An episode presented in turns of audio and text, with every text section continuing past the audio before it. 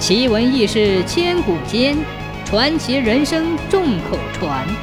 千古奇谈。王道士是山西河北一带的捉狐高手，他不仅法术高强，脑子也十分灵活，善于巧取制胜。这一天，在河北农村出现了一只狐妖，一年之内，先不说年轻后生，就是老头子都被他整死了十几个。最恐怖的是那些人被折腾得瘦骨嶙峋、奄奄一息，临死时还当着床边老婆的面说：“死而无憾。”王道士被从山西请来捉妖，王道士全副武装出城仔细寻找了一圈，发现了一些蛛丝马迹，回来便说：“嗯，这老狐非同一般，迷人之术已经登峰造极了，需要赶紧收了他。”接着引番指引，王道士很快找到了一户人家。进去一看，老狐狸果然缠着一位年轻的小伙。于是赶紧亮起法器，双手掐着诀，口中念着词，拿着驱邪宝剑和老狐大战了一番。没想到这老狐的确不害怕，跳出窗外与老道士面对面的斗法。仔细一看。这老狐居然变成了一个绝色的美人，与王道士大战了很久，最终全身而退。王道士见此，只得恨恨收场。晚上，王道士在一个小庙中思考：这老狐不能力敌，看来得想想法子来智取。想了半天，王道士突然灵光一闪，将灯踢亮了，然后将道士袍脱了下来，换上普通的衣服。最后又喝了几口小酒，用筷子夹着碗，对着窗外的月亮唱起小情歌来。王道士本来就是唱道情出身，嗓音很好，曲声穿过窗户，在窗外的荒野上飘荡。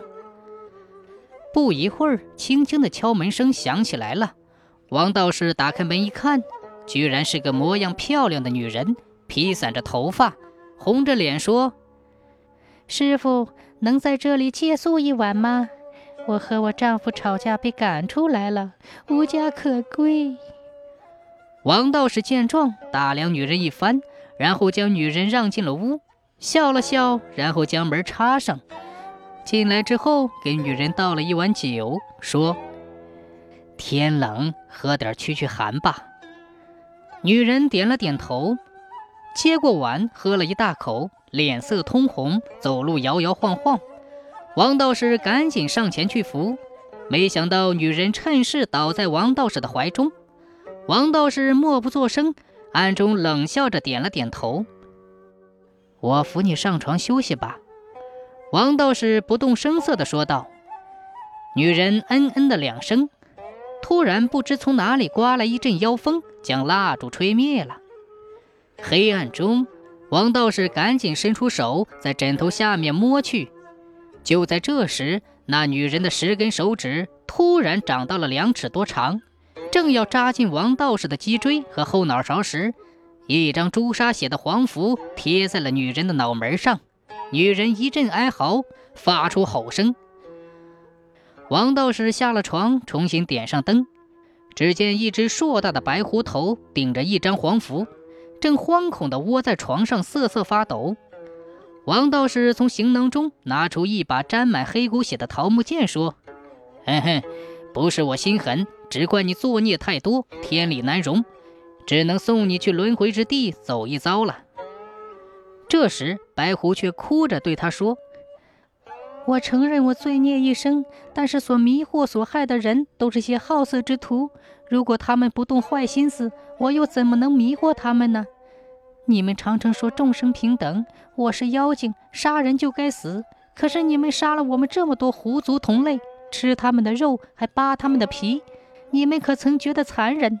你们认为杀人就该死，而杀狐和其他的动物就觉得理所当然吗？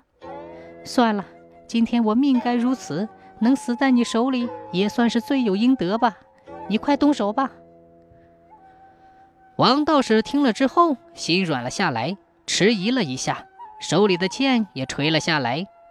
不料这时，白狐挣脱黄符，放了一个粉红色的胭脂屁，顿时异香扑鼻。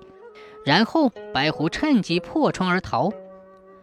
王道士追出去的时候，早已没了狐影，气得他回到屋里，然后拿着一根香点着了，向师傅求救。三日后，他的师傅找到了他。